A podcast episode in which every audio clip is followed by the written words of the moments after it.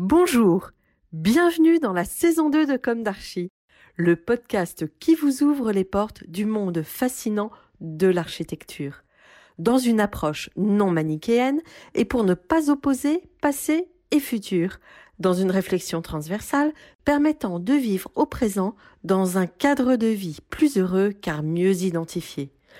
Carpe diem. Je suis Anne-Charlotte, chroniqueuse du podcast, accompagnée de l'ingénierie son pour vous offrir le meilleur. Merci et heureuse de votre fidélité. Maintenant, place au talent. Bienvenue dans Comme d'Archie.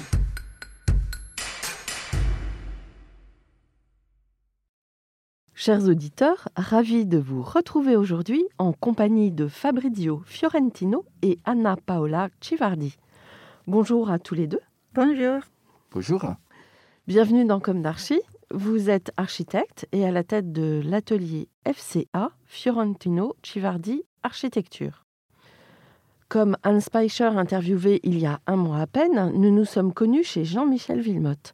Fabrizio, tu avais été embauché chez Villemotte et Associés car tu avais été l'un des primés du concours des jeunes architectes Prix W et dont je m'occupais à l'époque. La toute première session en 2006 avait pour sujet la friche du château barrière de Périgueux. C'était ton sujet. Exactement.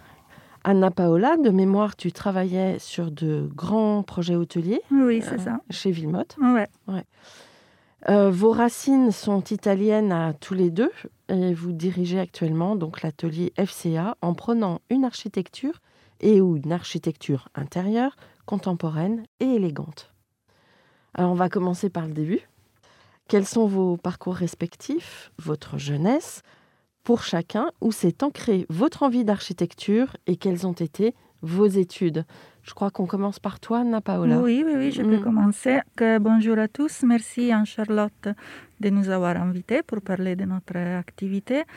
Moi, j'ai grandi à Milan et j'ai rencontré l'architecture assez jeune parce que j'étais dans une école de beaux-arts, un lycée artistique, on l'appelle comme ça en Italie, où avec euh, des cours de peinture euh, et de dessin, il y avait aussi des cours d'architecture. Donc, euh, j'étais adolescente à l'époque. Et hum, du coup, c'était assez naturel de poursuivre les études d'architecture. J'étais très fascinée par l'idée de pouvoir construire des choses.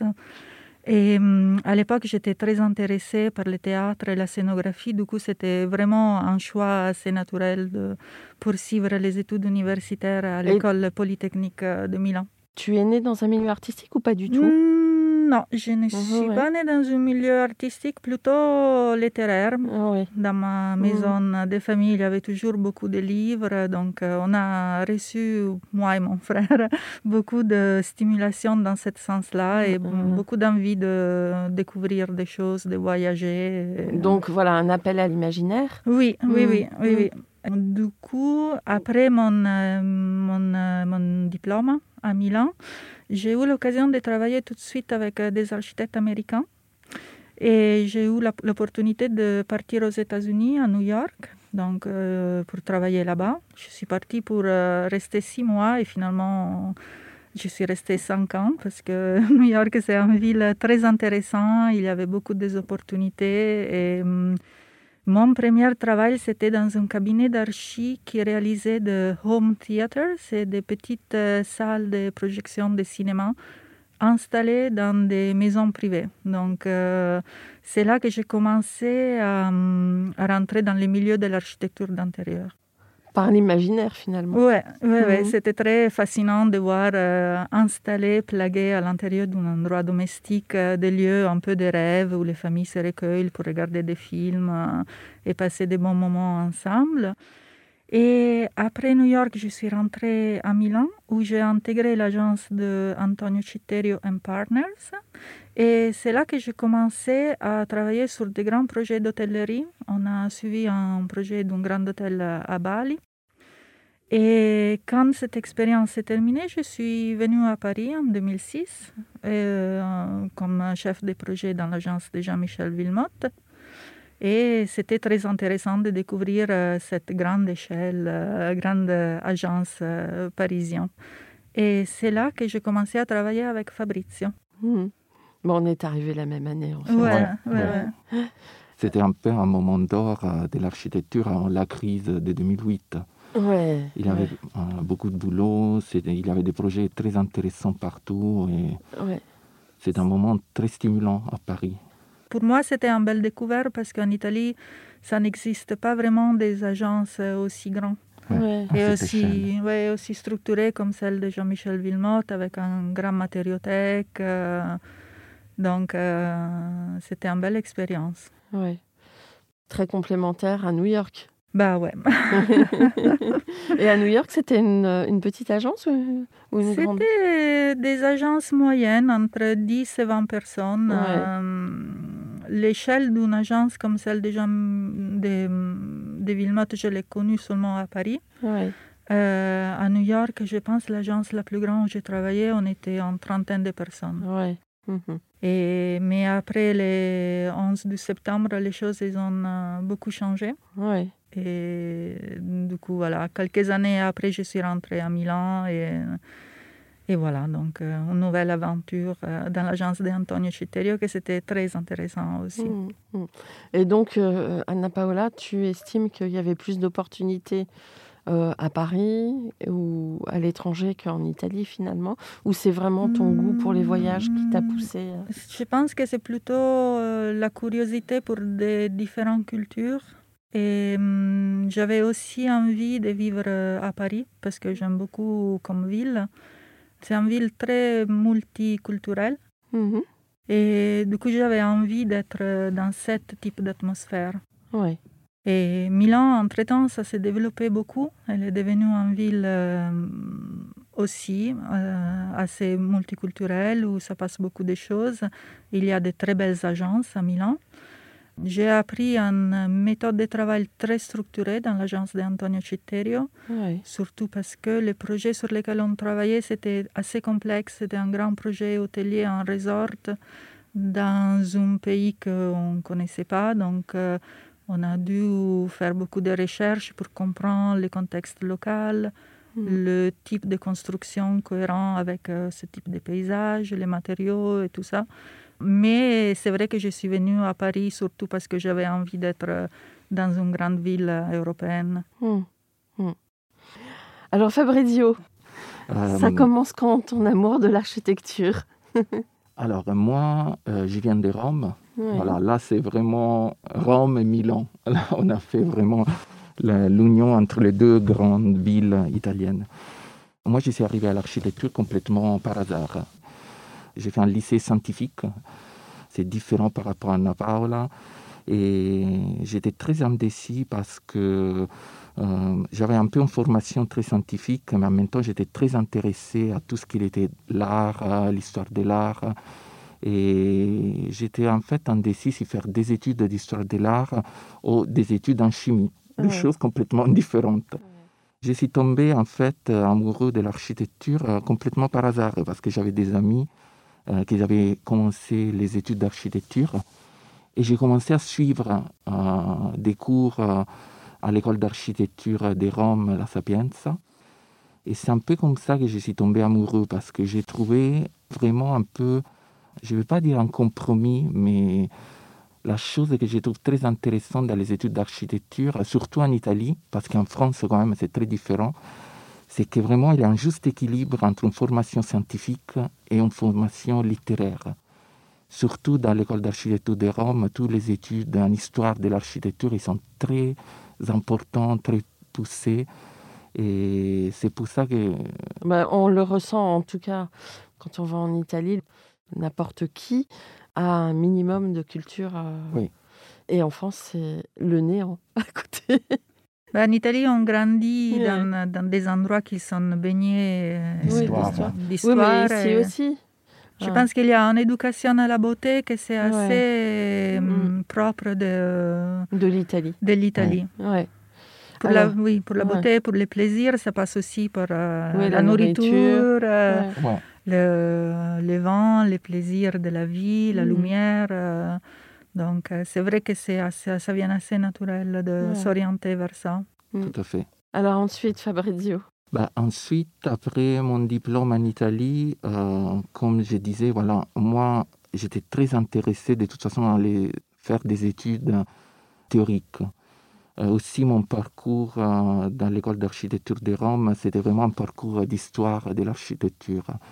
Et tout de suite après le diplôme, en fait, j'ai fait un master dans l'école d'architecture de Rome 3, parce qu'en fait, à Rome, on a deux écoles d'architecture. La Sapienza qui est très réputée. Voilà. Et Rome 3 aussi, c'est une école d'architecture qui est la plus jeune par rapport à la Sapienza. Mais quand même, c'était vraiment une nouveauté très intéressante. Parce que voilà, elle était plus dynamique euh, par rapport à la Sapienza. Et c'est pour ça que moi, après le diplôme, j'ai décidé de faire euh, ce master. Parce que c'était très intéressant. Il y avait des profs euh, très réputés. Et tout de suite après, en fait, j'ai gagné une bourse d'études pour faire un, COA à la Villette, un, cours d'études approfondies.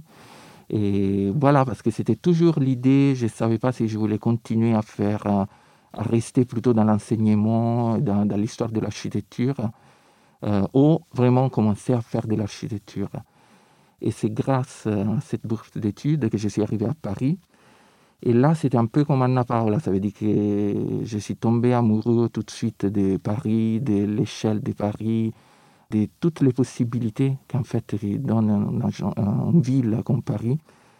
Et là, j'ai commencé en fait à travailler. J'ai fait un peu le même parcours d'Anna Paola, c'est que j'ai eu la possibilité et la chance de travailler dans des grandes agences. Et surtout, j'ai commencé tout de suite euh, chez Jean Nouvel, euh, dans l'atelier Jean Nouvel.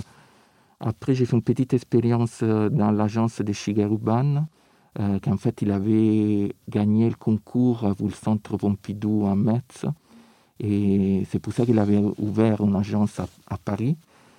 Et après, j'ai eu la possibilité, grâce au concours de la Fondation Villemotte, euh, de travailler dans l'agence de Jean-Michel Villemotte. Ouais, tu t'étais distingué par un projet très élégant d'ailleurs. Je me souviens que Jean-Michel avait dit Je veux les embaucher. Parce que tu étais avec Barbara Durantini, c'est ça Tout à fait. Hmm. Je veux les avoir dans mon agence. et c'est là-bas qu'en fait j'ai rencontré Anna Paola et on a hmm. travaillé sur euh, les mêmes projets. Euh, moi, j'étais sur la partie architecture et Anna Paola sur la partie architecture d'intérieur. C'était une villa Russie. Euh, c'était très intéressant. Et c'est là-bas que moi, j'ai commencé un peu à rentrer aussi dans l'univers de l'architecture d'intérieur. Et c'est ça que moi, j'ai trouvé très intéressant dans l'agence de Jean-Michel Villemotte, que ça reste, même si voilà, c'est une très grande agence, mais quand même, il a gardé un peu euh, ses particularités qu'en fait, il fait un peu tout. Ça veut dire qu'il fait des, projets d'architecture d'intérieur, parce que lui, à la base, il est né hmm. comme architecte d'intérieur. Tout à fait. Et après, il est passé sur euh, des projets plus importants. On travaille toutes les échelles là-bas. Voilà. Hmm. Mais c'est, ça, je trouve que c'est un peu une particularité de cette agence, parce que dans d'autres grandes agences parisiennes, c'est vraiment plus euh, que des agences d'architecture d'architecture ou que des agences d'architecture d'intérieur. Lui, il a gardé les deux, je trouve. C'est vrai. Il a réussi brillamment à, ah bah à réunir toutes ces échelles parce qu'il travaille euh, même sur des projets de ville. Oui, tout à fait. Euh, bah, D'ailleurs, ça, c'est une chose qu'on a en commun, moi et Fabrizio, c'est que dans l'éducation qu'on a reçue dans les universités italiennes, il n'y a pas cette distinction entre l'architecture, mm. l'architecture d'intérieur. Nos professeurs, ils nous ont appris qu'un projet commence avec une analyse d'un contexte. Donc, ça peut être un contexte urbain, comme ça peut être euh, l'histoire d'un bâtiment. Euh, il y a une méthode assez structurée qu'on a appris et que aujourd'hui, ça nous permet de travailler assez aisément ensemble parce que voilà, on a la même démarche, la même façon d'affronter les projets. Mais en fait, cette culture française, elle vient beaucoup aussi de, euh, je pense, de, entre guillemets, de Versailles, de tous ces métiers d'art euh, qui ont développé des savoir-faire d'excellence. Et du coup, euh, ça s'est structuré d'une manière parallèle. Ouais. Mais ça, justement, c'est la partie fascinante aussi de travailler en France, qui est cette côté hum, lié à l'artisanat, les métiers d'art. Oui c'est quelque chose que ça s'intègre dans les projets d'intérieur et qui enrichit le, les projets, le design et les études euh, du mobilier, de, des objets décoratifs aussi, sont des choses qui sont mises en valeur. C'est pas juste une accessoirisation de l'espace. Mm. Donc euh, ça, c'est très intéressant pour nous de, de jouer avec cette double culture. Mm. Oui. Mm. Mais en tout cas, c'est encore plus enrichissant. Ouais. Alors, Fabrizio, tu parlais des prestigieuses agences dans lesquelles tu es passé, Jean Nouvel, chez Guérouban, oui. Euh, Villemotte, et c'est vraiment là où tu as démarré et où vous vous êtes connus. Tout à fait. Alors, est-ce que euh, vous pensez que c'est important de passer par de grandes agences pour la suite?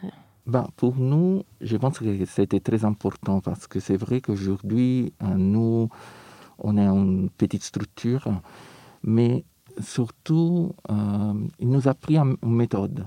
Ça, c'est très important. Oui, c'est la méthode c'est la méthode et surtout la possibilité de travailler sur euh, des projets très importants, des grands projets et dans des équipes assez nombreuses. Ça, c'est... Et c'est vrai que si on démarre tout de suite dans des petites agences, euh, la façon de travailler, c'est très différente. Hmm. Et parfois, euh, il manque un peu on va vraiment une méthode, une organisation du travail, l'organisation du travail dans une équipe, quand même, dans des agences comme Jean Nouvel ou Villemotte, c'est quelque chose de très structuré. Voilà, moi j'ai travaillé en Naples aussi sur des projets qui pouvaient être 10, 15. Et naturellement, ça c'est très important euh, d'être bien organisé et aussi c'est... De savoir partager de savoir partager et surtout aussi d'utiliser bien tous les outils informatiques parce que euh, moi, je me souviens très bien d'avoir reçu des formations quand j'ai travaillé chez Jean-Michel Villemotte, et vraiment, ça permet d'utiliser à fond tous les outils informatiques qu'on a aujourd'hui. Et ça, c'est des choses que de toute façon, nous, on a retrouvées. Ça veut dire qu'aujourd'hui, nous, on essaye d'être les plus rigoureux possible parce que c'est vrai qu'avec l'informatique, ça, c'est très important parce que, comme tu as dit, c'est très important de partager, de partager les fichiers, de partager toute l'organisation, parce que sinon ça va devenir vite... Euh, Une usine à gaz. Voilà, exactement. Des complications.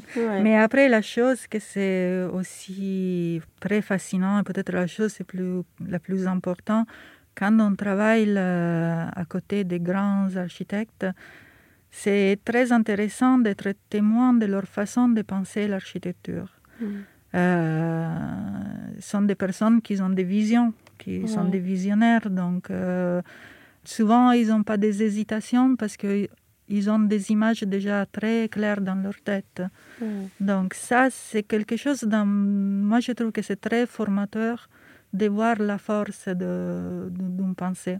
D'où ça vient l'architecture, d'où ça vient certaines formes, d'où ça vient les choix de, de matériaux, de certains matériaux, euh, les envies de, développer, de montrer quelque chose qui, qui, prend forme. Hmm. Et hum, comme, comme il l'a dit Fabrizio, c'est, c'est très formateur être exposé à, des projets de grandes échelles. Parce qu'aujourd'hui, moi et Fabrizio, dans notre agence, on s'occupe des projets en toute... Euh, en plus petite taille, mais c'est, aussi un choix. On aurait pu continuer à travailler dans des grandes agences, et devenir de project manager. Mais en fait, on s'est rendu compte déjà qu'on avait l'envie de, de travailler sur des projets et d'affirmer notre propre style qui s'est formé au, fil du temps. Et aussi de retrouver un côté plus artisanal de, de le métier de, l'architecte. Parce que euh, moi et Fabrizio aujourd'hui, même si on a des collaborateurs qui travaillent avec nous, nous continuons à dessiner nos projets. On passe du temps à dessiner on fait des croquis, on fait des 3D, on travaille sur AutoCAD, on aime bien participer activement. Et c'est vrai qu'un peu le développement naturel dans une grande agence, c'est devenir un manager. Donc on s'occupe moins de, la, de ce côté plus artisanal, plus petite, que finalement nous on trouve euh, très fascinant et c'est que c'est notre passion nous, nous occuper de ça. Oui, c'est en fait vous vous appréhendez l'architecture comme un tout Et c'est beaucoup moins fragmenté. Oui, tout à fait. Mm. C'est vraiment pour faire un projet de A à Z. Parce et puis vous aviez aussi besoin de vous exprimer par vous-même. Exactement. Parce que d'être toujours contraint euh, de passer euh, par le désir de l'autre, finalement. Euh, ah, il faut faire des compromis, c'est sûr, quand on travaille à côté des grands architectes ou pour quelqu'un d'autre. C'est sûr qu'on est un peu. On, on, fait passer beaucoup de choses. il faut avoir beaucoup de flexibilité. En même temps, on est là pour jouer la musique des autres. Là, l'idée, c'était vraiment de jouer notre musique. Oui, voilà, votre partition. L'une de mes questions récurrentes dans Comme d'Archie est est-ce que aujourd'hui vous avez le sentiment d'avoir accompli ce que vous imaginiez à la sortie de l'école? Bah, ça, c'est très difficile à dire parce que déjà, euh, d'avoir accompli, euh, c'est un peu comme dire euh, qu'on est à la fin de notre carrière. Bon. non, d'avoir fait un certain parcours. ça, oui je pense pour tous les deux, quand on est sorti de l'école, on avait envie de travailler dans des grandes agences, de faire des expériences à l'étranger. Et voilà, moi, je me souviens très bien que je suis arrivé à Paris, quand même, j'étais très heureux d'avoir réussi à travailler dans des agences où vraiment j'avais envie de travailler. Et après aussi, quand même, j'étais très content, et ça vraiment, quand j'ai réussi quand même à ouvrir notre structure, parce que naturellement, ce n'était pas évident. On est deux Italiens à Paris et c'était quand même assez. Je pense que quand même on a eu de la chance parce que c'est plus compliqué quand même pour des étrangers d'ouvrir une agence d'architecture à l'étranger. Et, vous, êtes, vous avez gardé votre nationalité italienne Oui, mm. tout à fait. Mm. Euh, bah, Anna Paola, elle a la double nationalité. je suis devenue française. Ah ça fait quelques années. Moi, pas encore. en tout cas, c'était pour moi, c'était une belle évolution euh, de sortir de l'école. L'architecture, c'est un métier qui permet de voyager. On peut aller travailler n'importe où. Mhm. Ça ouvre à de belles euh, occasions de collaboration. Et je pense que le fait aujourd'hui d'avoir euh, notre agence avec Fabrizio, c'est très satisfaisant de pouvoir travailler sur notre projet d'exprimer notre langage, de faire notre recherche, de prendre nos risques, parce que c'est une profession où il y a beaucoup de risques à prendre. Et hum, ça, ça donne une belle sensation. Ouais. De beaux défis. Ouais.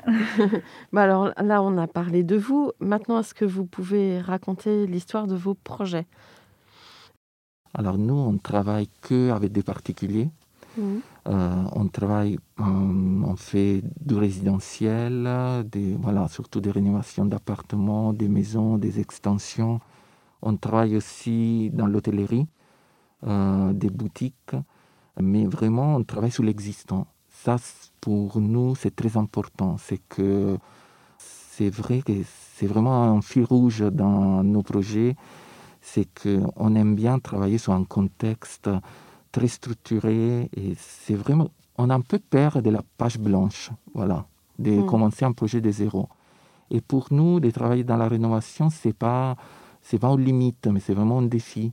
Hmm. Parce que nous, on dit toujours que c'est très important pour nous euh, de donner du sens et un bâtiment existant. Et surtout, vu que nous, on travaille en Europe, pour l'instant, après on ne sait jamais, et que c'est vrai que c'est très important tout le patrimoine architectural existant, c'est de les resignifier, de lui donner un, sens plus moderne. Et pour nous, ça, c'est vraiment un point très important. Mais euh, Fabrizio, si euh, demain euh, j'ai les moyens de te commander la villa de mes rêves, ex nihilo, tu refuseras pas. Non, ça c'est sûr. Hein. Au contraire.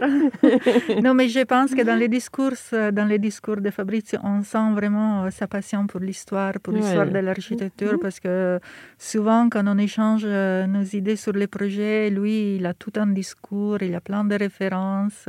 Et c'est vrai que euh, c'est beau de redonner une deuxième vie à des lieux qui ont perdu leur fonction. Bien sûr. De redonner une âme. De redonner une âme de, trouver de nouvelles fonctions. Aujourd'hui aussi, c'est un sujet que ça va devenir très d'actualité parce que la pandémie qu'on est en train de vivre est en train de basculer beaucoup la façon comment nous habitons nos espaces, où on va travailler. Je pense que dans les mois à venir, dans les années à venir, ça sera des sujets de plus en plus récurrents. Oui. Et est-ce que tu peux approfondir un petit peu, justement par rapport au lieu de vie ah, Par rapport au lieu de vie, bah, là, actuellement, on a des projets de rénovation d'appartements et justement, les clients, ils nous demandent de réfléchir à une façon d'intégrer le, le, travail dans la maison. Mmh. C'est devenu vraiment Tout de suite, on une demande question, eh ouais. une question mmh. très précise mmh. euh, de nos clients. C'est que naturellement, ils ont vécu la pandémie et le confinement à la maison, ils étaient obligés de travailler à la maison et avec des enfants. Voilà, c'était très difficile pour tout le monde. Et là, tous les derniers projets sur lesquels on est en train de travailler, tous nos clients, en fait, une question vraiment spécifique, c'était d'imaginer une partie de la maison pour travailler. Ce qui est compliqué. Parce que, parce que la pièce de vie, le salon, quand on, on, travaille dans le salon, la tranquillité est parasitée par la vie de tous les jours. Et puis en plus, on est dans des espaces de plus en plus contraints. Ouais. Donc c'est ouais, Mais c'est ça, c'est des, des, questions. Nos clients, ils nous, ils nous demandent vraiment de trouver une pièce supplémentaire et vous faire un bureau. Euh, voilà, une partie de, voilà, des, des espaces jours euh, dans laquelle vraiment on peut travailler tranquillement. Hmm. Et c'est une réflexion qui forcément va au-delà de l'organisation de l'espace, parce que surtout à Paris, on n'habite pas dans des énormes appartements. Mmh. Ouais. Et il faut trouver deux places de travail pour mmh. euh, l'homme et la femme, et mmh. un endroit pour les enfants où il peut jouer, il peut étudier.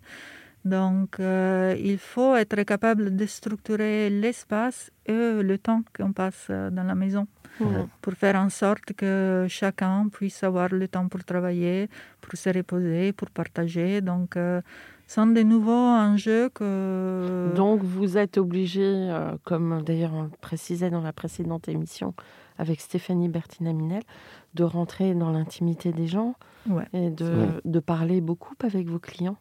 Oui, ça c'est très important et c'est vrai que euh, nous, quand on a commencé, pour moi, c'était un peu étrange parce que c'est vrai qu'on rentrait tout de suite dans l'intimité de nos clients, mhm. la façon de vivre, comment la famille elle était structurée. Et c'est vrai que ça, c'est un côté très intéressant de l'architecture d'intérieur. C'est que nous, on essaie toujours, euh, c'est vraiment une architecture sur mesure. Mm.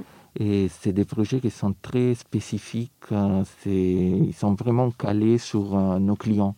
Mm. Et c'est vrai quand on travaille sur des projets dans, voilà, si on fait des bureaux, c'est quelque chose de plus impersonnel, naturellement. Mm.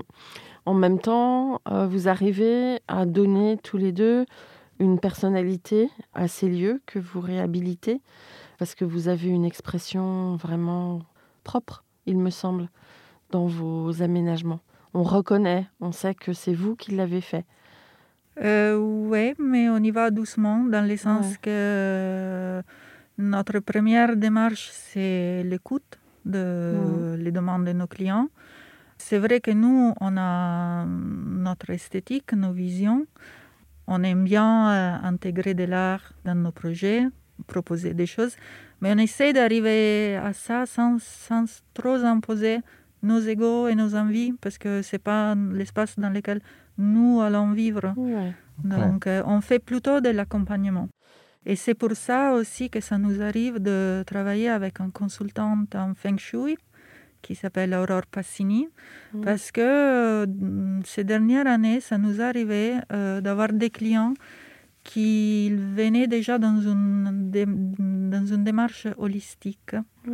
donc euh, en recherche sur soi, et mm, que se reflétait aussi dans l'espace dans lequel euh, ils allaient habiter. Donc, euh, on travaille avec un consultant parce que le feng shui, c'est quand même une méthode assez technique, ça ne s'improvise pas, il y a des règles très précises. Donc, avec Aurore, on développe des espaces pour des clients qui ont comme première envie le bien-être. Mmh.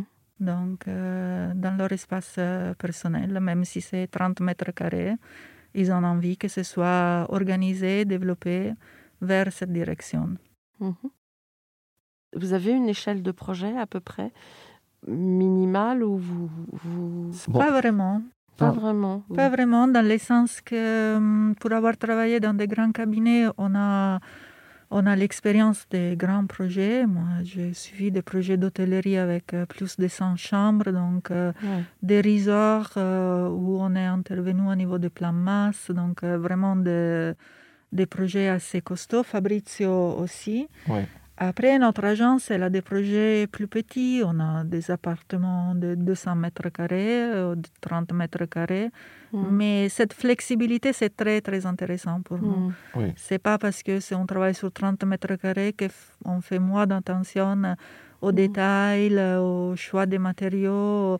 C'est un peu comme être un sportif qui s'entraîne tous les jours. Elle commence avec un échauffement.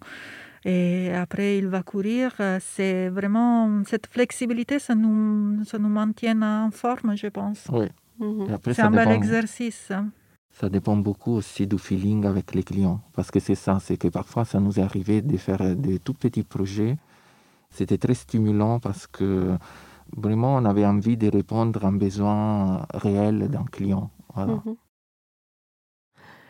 Vous avez des projets auxquels euh, vous tenez euh, particulièrement, des projets emblématiques On a une longue collaboration avec une société qui s'appelle Living Paris, qui a développé un nouveau concept euh, d'hôtellerie.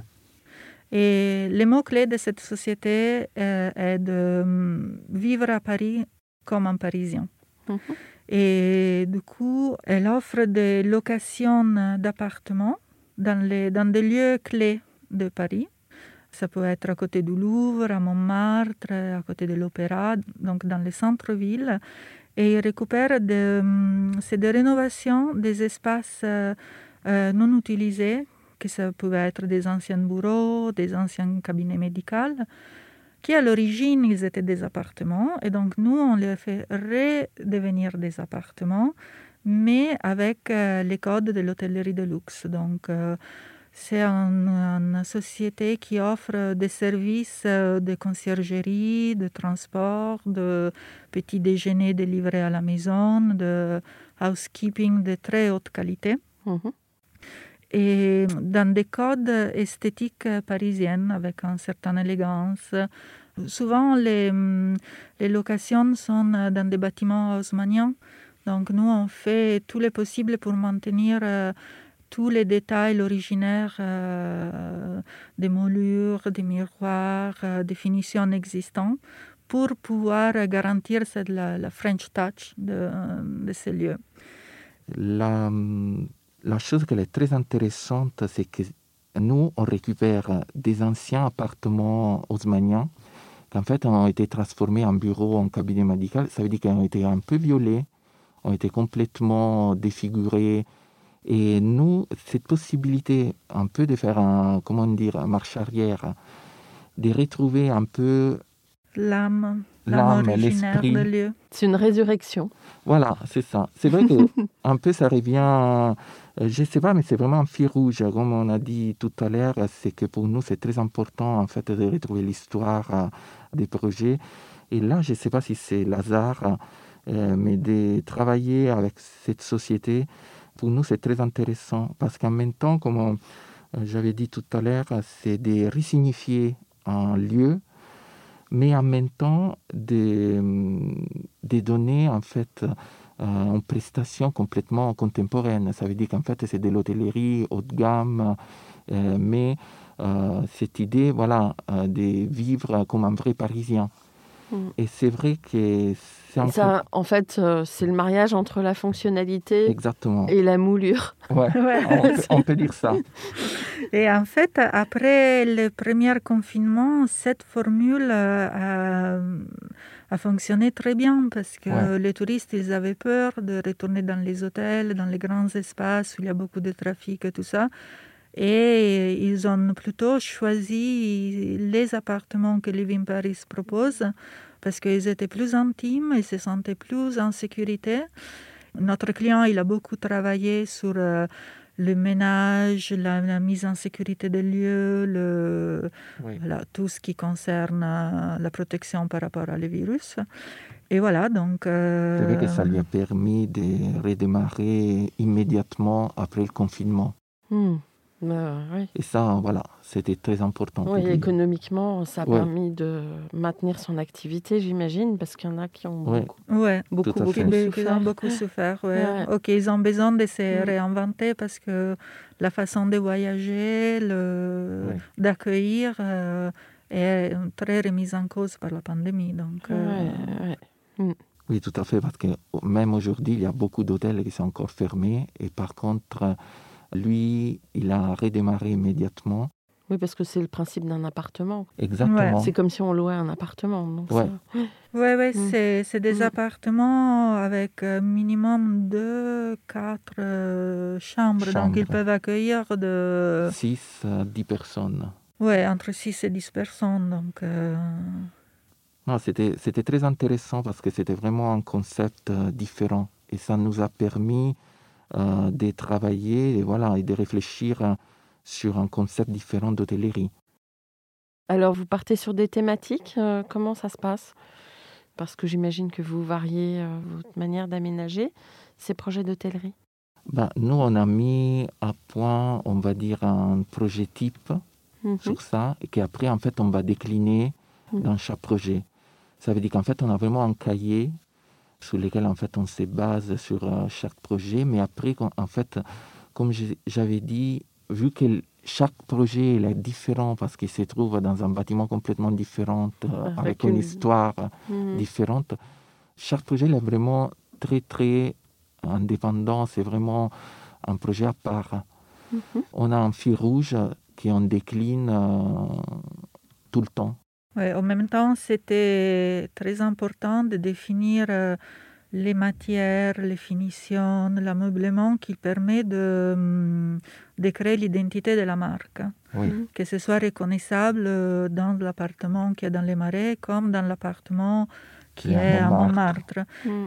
Et c'est là que l'art joue un rôle très intéressant parce que c'est un peu l'élément qui amène de la variété, des subtilités. La personnalisation. Oui, pour la personnalisation des espaces. Donc, euh, mais quand même, dans, dans, chaque projet d'hôtel, c'est très important d'avoir une charte qui permet de, voilà, de définir qu'est-ce que c'est l'identité de la marque. Et dans notre cas, la demande, c'était d'être d'avoir un style euh, français, parisien, élégant, mais en même temps pas trop imposant, dans le mm. sens que les gens ils doivent être à l'aise, ils doivent se sentir euh, à la maison. Mm. Donc euh, il y avait cette idée de confort, de coziness mm. que les clients souhaitaient offrir euh, à, les, touristes qui arrivent à Paris. Alors ensuite, vos projets courants, enfin les, les projets d'aménagement des lieux de vie, vos commandes, elles arrivent parce que le bouche à oreille fonctionne? On a parlé de vous et que finalement, euh, voilà, on vous téléphone, ah, euh, j'ai vu ce que vous avez réalisé chez... C'est un petit peu comme ça Oui, exactement. Nous, c'est que bouche-oreille. C'est que du bouche-oreille. Mm. C'est toujours des clients qui, voilà, ils ont bien travaillé avec nous et après, ils partent de nous et voilà. Et c'est vous qui suivez les chantiers? Oui, hein, tout à fait. Euh, donc, dans la réalisation, une surveillance fort importante. Hein, Tout à fait, parce que là maintenant, ça fait des années qu'on travaille toujours avec les mêmes entreprises. C'est vrai qu'on essaye vraiment de donner un service complet, hmm. vraiment de A à Z, de la conception à la suite des chantiers. Et jusqu'à la réception. Jusqu'à la réception. Ouais. Et surtout que maintenant, en fait, comme l'a dit Anna parlé tout à l'heure, on a vraiment un réseau d'artisans, de consultants, et on essaie de donner un, service le plus complet possible. Ça veut dire que voilà, euh, ça nous est arrivé plusieurs fois d'avoir des clients qui nous demandaient du feng shui. Nous, on n'est pas spécialistes, c'est pour ça qu'on a commencé à chercher un consultant. Et c'est comme ça qu'on a commencé à travailler avec Aurore. Après, pareil, on, a, on avait des clients qui nous demandaient aussi de les suivre par rapport à, à les choix de la déco, mais aussi par rapport à des œuvres d'art qu'elle voulait acheter. Et c'est comme ça on a commencé à donner des contacts des artistes qui après sont devenus des amis. Parce qu'en fait, c'est vrai qu'on a des artistes avec lesquels on travaille depuis longtemps. Et tout ça, c'est devenu un peu une marque des fabriques maintenant. Ouais, une personnalité. Et alors, j'allais, c'est marrant parce que j'allais te poser la question. Et du coup, je, je souhaitais aussi rebondir. Anna Paola, tu peins le week-end. hein. Ouais. Ouais.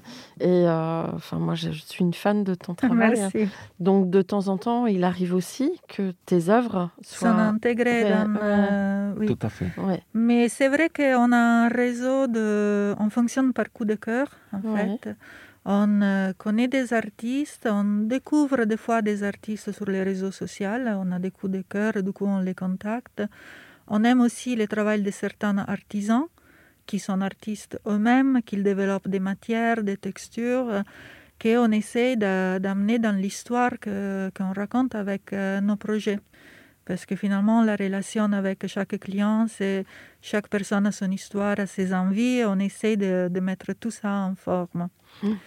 C'est vrai que pour moi, la peinture, j'ai toujours eu cette double casquette. euh, j'ai toujours jonglé entre l'art visuel et l'architecture. Je Mhm. trouve qu'il y a beaucoup, beaucoup de, de points en commun. Et mon travail comme peintre, ça m'aide beaucoup dans la composition des les espaces, euh, dans les espaces intérieurs, dans la mise en relation entre euh, les, matières, les différentes matières, les textiles, les enduits, le- les bois et tout ça. Ça permet de- d'avoir un œil pour la création d'une harmonie Mhm. des espaces. C'est là où euh, tu es bien italienne dans ta manière de faire les choses parce que le, du coup, le décor peint et euh, c'est Ouais. très ancré aussi dans votre Ouais, culture. ouais, ouais. Ça, c'est quelque chose qu'on essaie de développer, euh, pas seulement d'intégrer de l'art sous la forme de tableaux, mais aussi de travailler sur les murs, sur euh, la personnalité des murs. Euh, c'est quelque chose qu'on peut faire à travers des matières. On n'hésite pas à aller attaquer directement la surface des murs. Mhm. Surtout parce qu'à la fin, notre architecture, ça reste toujours euh, très épuré, très simple. On travaille beaucoup sur euh, la fonctionnalité des espaces. Oui. Mais après, on aime bien à ce moment-là un peu exaspérer par rapport à, à- à l'aspect tactile de l'architecture. Et c'est pour ça que là, le travail d'Anna Paola est très important parce que c'est très important de souligner qu'on est très complémentaires. C'est que Anna Paola, elle est vraiment plus tout l'aspect tactile, on va dire décoratif de l'architecture. Et moi, Tu travailles sur les volumes? oui, mais en même temps. euh, Anna Paola aussi. Ouais, Ouais, c'est mais c'est vrai que Fabrizio, il a un œil très fin. Ouais, j'ai remarqué parce que euh, quand j'ai visité euh, tes appartements, quand j'avais écrit un petit peu Oui. pour toi, euh, j'ai remarqué que tu, dans la pièce de vie, tu crées en général euh, espace d'accueil, une cuisine, une salle à manger et un- salon. Tu articulais ça à partir presque d'une sculpture en bois. Euh, Ouais. En tout cas, j'ai vu cet exemple-là que Oui, tu oui. as repris avec beaucoup de, comment dirais-je, d'adresse et de brio, à tel point d'ailleurs que dans le précédent appartement que j'habitais, j'imaginais que je te commandais quelque chose et la manière dont tu pourrais l'articuler. C'est vraiment intéressant parce qu'en plus, tu le travailles avec le bois, pas mal, Oui. sur cette, euh, presque cette sculpture centrale qui offre des fonctionnalités et avec des formes très douces. Tout à fait. Ça te va comme des... Oui, c'est très bien. C'est aussi quelque chose qu'on a appris en travaillant avec euh, Aurore, c'est de faire beaucoup d'attention à la fluidité des espaces, à la façon comment on, euh, on marche dans les espaces, comment on se déplace à l'intérieur d'une maison. euh, donc c'est c'est vraiment quelque chose qui va ensemble avec euh, la recherche d'une volumétrie cohérente. Mm, mm, mm. Bon, en tout cas, c'est très réussi. Merci. Merci. Merci. Alors, comment est composée votre équipe? Alors, nous, on est entre, toujours entre 4, on peut arriver maximum à 8, 10 personnes. Ça dépend naturellement des- du travail. Oui, puis après, vous déléguez. Enfin, Oui, avec après, des, naturellement, ouais. on a des consultant, mais aussi voilà, pour les projets en Italie, en fait, on a un architecte local qui travaille directement sur place parce que naturellement, les projets en Italie, on a aussi un architecte local à Londres parce qu'on a eu un projet en Angleterre et on ne peut pas suivre les chantiers. Naturellement, euh, les projets en France, c'est on fait des A à Z. Et par contre, voilà, on a des architectes euh, locaux pour les projets à l'étranger. Après, voilà, on a une structure assez souple. Ça nous est arrivé aussi de faire un projet en Malaisie, donc ah on a collaboré mmh. avec un architecte local. Donc, euh, on est assez flexible, je dirais. À Paris, on a un noyau de cinq personnes qui travaillent avec nous, qui sont des collaborateurs fixes. Il y a Aurore sur les projets de Feng Shui. Et voilà, on a beaucoup appris à, être flexible avec euh, ce télétravail imposé. Donc, euh, ça a plutôt bien marché. Et, hum, et voilà. Bon. Et alors, justement, euh, avec ce monde qui change euh, entre euh, cette pandémie et, le développement durable, est-ce que vous imaginez comment tout ça peut évoluer de manière vertueuse et sécurisante? Moi, je pense qu'il y a encore beaucoup de points d'interrogation parce qu'il y a des choses qui sont en train de se passer en ce moment. Par exemple, le phénomène de des gens qui quittent les grandes villes pour aller s'installer dans des lieux plus proches de la nature. Est-ce que c'est quelque chose que ça va durer? Est-ce qu'il y aura une réversibilité de ça? On ne peut pas encore euh, dire. Hmm. C'est sûr qu'on a tout pris conscience que les choses vont changer, que la façon comment on habite, elle est remise en cause parce que on va travailler différemment. Maintenant, on sait qu'on peut travailler. On n'a pas besoin d'aller au bureau pour travailler. On n'a pas besoin d'être dans la même pièce avec notre équipe pour euh, faire du brainstorming ou pour euh, développer un travail d'équipe. Mais j'entends quand même beaucoup dire, il y en a un certain nombre qui, euh, ont vraiment envie de retrouver voilà, il y a le, le bureau. Ouais, ouais, ouais.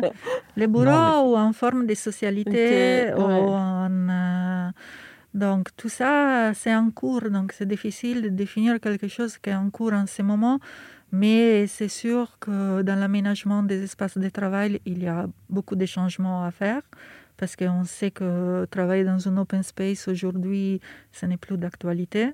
Il y a des distances à maintenir, il y a des séparations à créer.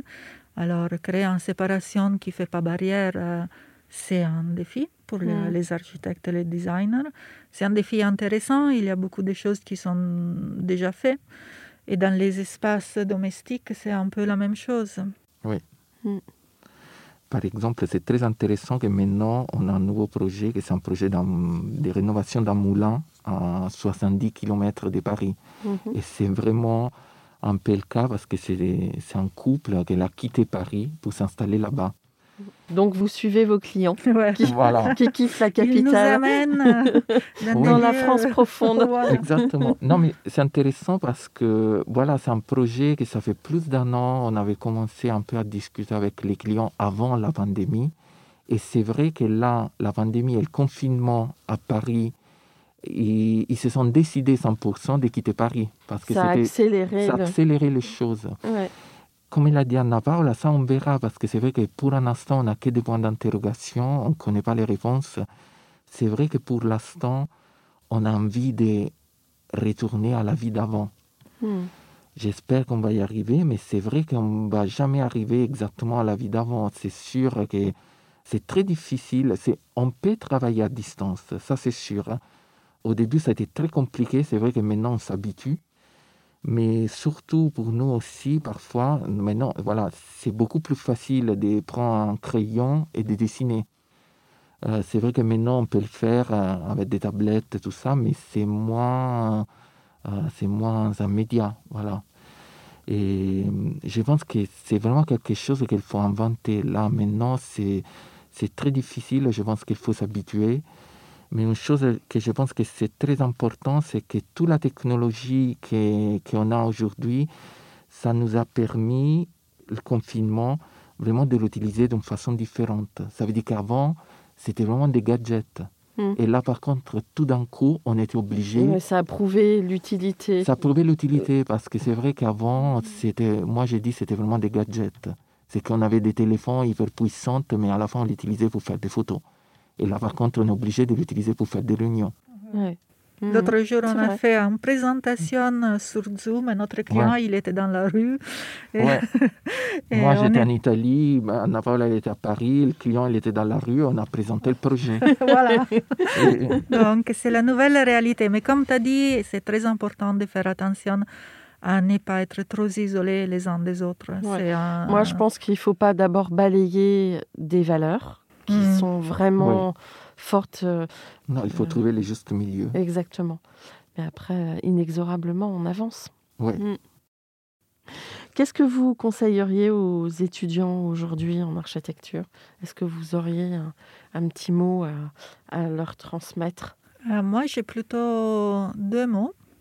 Alors, le premier, c'est de ne pas hésiter d'aller travailler à l'étranger, parce Ouais. que je trouve que c'est vraiment quelque chose de très, très formatif et hum, que dans tous les cas, dans les projets d'archi, on peut être exposé à des projets qui sont très loin de nous. On peut être à Paris et travailler sur un projet à Moscou, en Asie. Donc, euh, c'est C'est- bien de connaître les autres cultures, la façon Ouais. de faire, la façon de construire. Et le deuxième conseil, c'est quand même de continuer à entretenir une activité artisanale, une activité manuelle, parce qu'aujourd'hui, le métier de l'archi, ça se fait beaucoup à travers l'ordinateur, à travers des logiciels très sophistiqués qui permettent de faire toutes les simulations euh, possibles. Mais je pense que la créativité, ça se nourrit beaucoup avec euh, le travail artisanal. Ça peut être euh, de la couture, ça peut être du dessin, de la peinture. Je pense que c'est très intéressant pour le cerveau de travailler avec, avec les mains, avec le corps. Mhm. Fabrizio?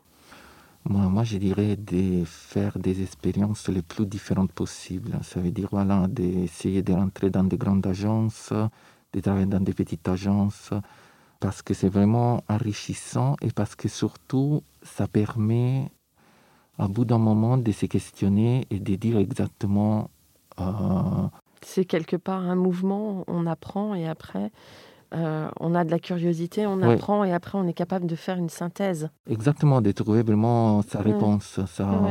Parce que je pense que l'intérêt de faire de l'architecture et de continuer à faire de l'architecture, que ça reste une discipline très très différente. Ça veut dire que chacun vraiment, il peut apporter sa vision de l'architecture. Et ça, on peut y arriver simplement en passant par euh, des expériences très très différentes. Hmm.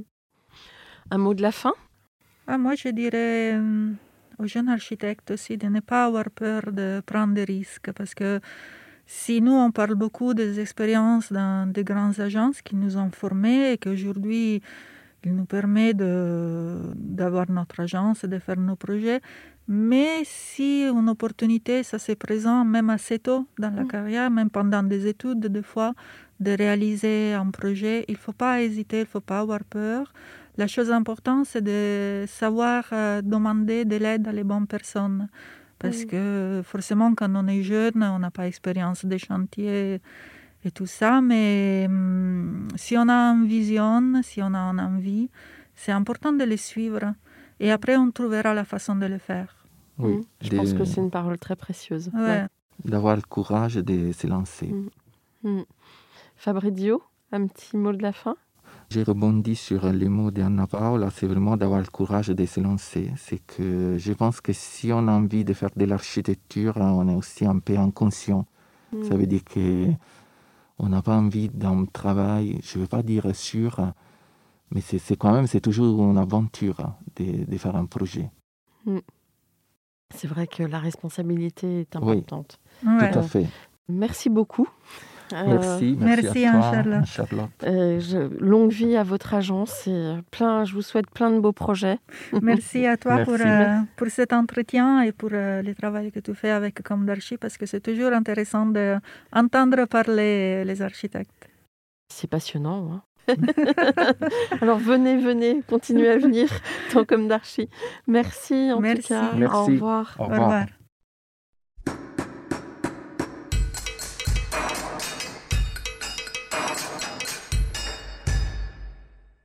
Chers auditeurs, merci pour votre écoute. N'oubliez pas de retrouver nos sujets en avant-première sur Instagram à l'adresse. C-O-M-D-A-R-C-H-I podcast. Si vous aimez ce podcast, favorisez sa diffusion en lui donnant 5 étoiles sur Apple Podcast, plus un petit commentaire, ou sur votre plateforme de podcast favorite. Et surtout, abonnez-vous pour écouter tous nos épisodes gratuitement. À bientôt et d'ici là, Prenez soin de vous.